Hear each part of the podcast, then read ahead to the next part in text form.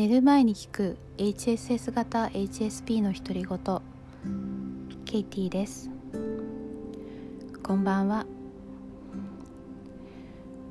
今日は意外と寒かったですよね。今日は人付き合いの話をしたいと思います。これも先日クラブハウスで武田壮雲さんが H ADHD とか AHSP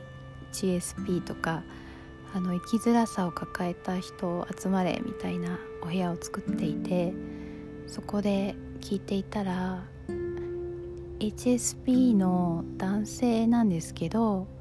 こう親密な関係づくりに憧れるみたいなことを言っていてあんまり私たちってあのべったりした人間関係ってできないんだと思うんですよね。でもそこにすごい憧れたりいつも一緒にいて和気あいあいとやっているのに憧れるんですけどその輪に入っていけないんだと思うんです。あの今振り返ってみればやっぱりあのまあ一人でも多数でもいいんですけど人とずっと一緒にいると勝手に振り回されちゃうんですよね。相手が何を求めているかとか何を考えているかとか分かってしまうのでそれを考えてるとこう疲れてしまったり。なのであの多分ちょっと苦手だしほとんどの人はそれができないだと思います。いや私もなんか何ですかね。やっぱりちょっと昔から人と違ったんでしょうね。すごく覚えてるのが高校生の時あのまああの以前もお話したと思うんですけどアメリカに住んでたんですけど一時帰国で日本に帰ってきていた時にアルバイトをコンビニでしてたんですけどそこの方になんか妖怪人間ベムって言われたんですよ。で今なんだろうと思ってあの調べてみたらなんか人間になりたいのになれない妖怪ですごく正義感が強くて正しいことをする割と純粋な子なんですかねみたいなことが書いてあってなんかやっぱりちょっと浮世離れしてるところがあるのかなって思いました。でおそらく今でもちょっとそういうところはあってなんなんというか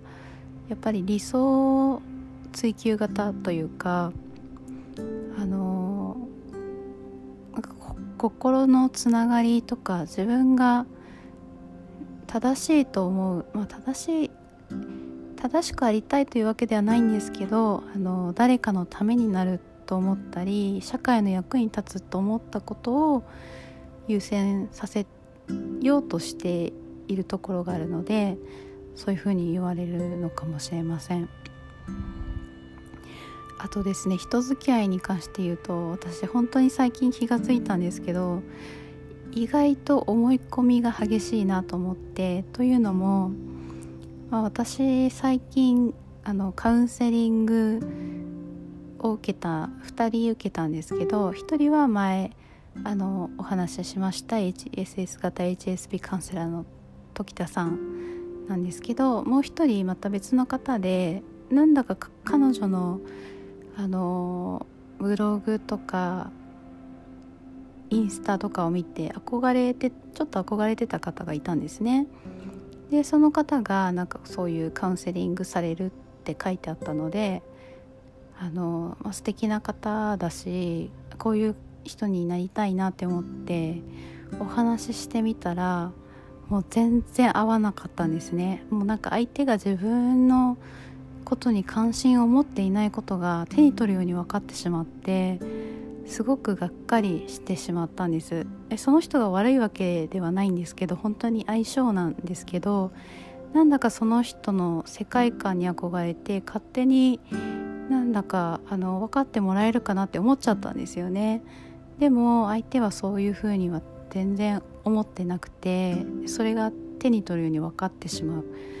で結構私そういうことあるんですよね。なんか友達でもこの人すごくあの人に尽くして素敵な人だなって思って友達になりたいなって思うんですけどなんかいざ友達になってみたら割と向こうは同じように私を大事にしてくれないなって感じてしまって寂しくなることが結構あるんです。はい、なのでなんだろう。あの特に解決策は思い浮かばないんですけど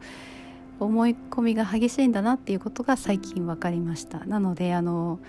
ちょっと憧れてるなとか思ったらあのがっかりする前に早めにちょっと知り合いになってみようと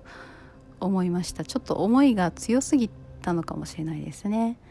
はい。今日はそんなお話でした。ぐっすり眠れますように。おやすみなさい。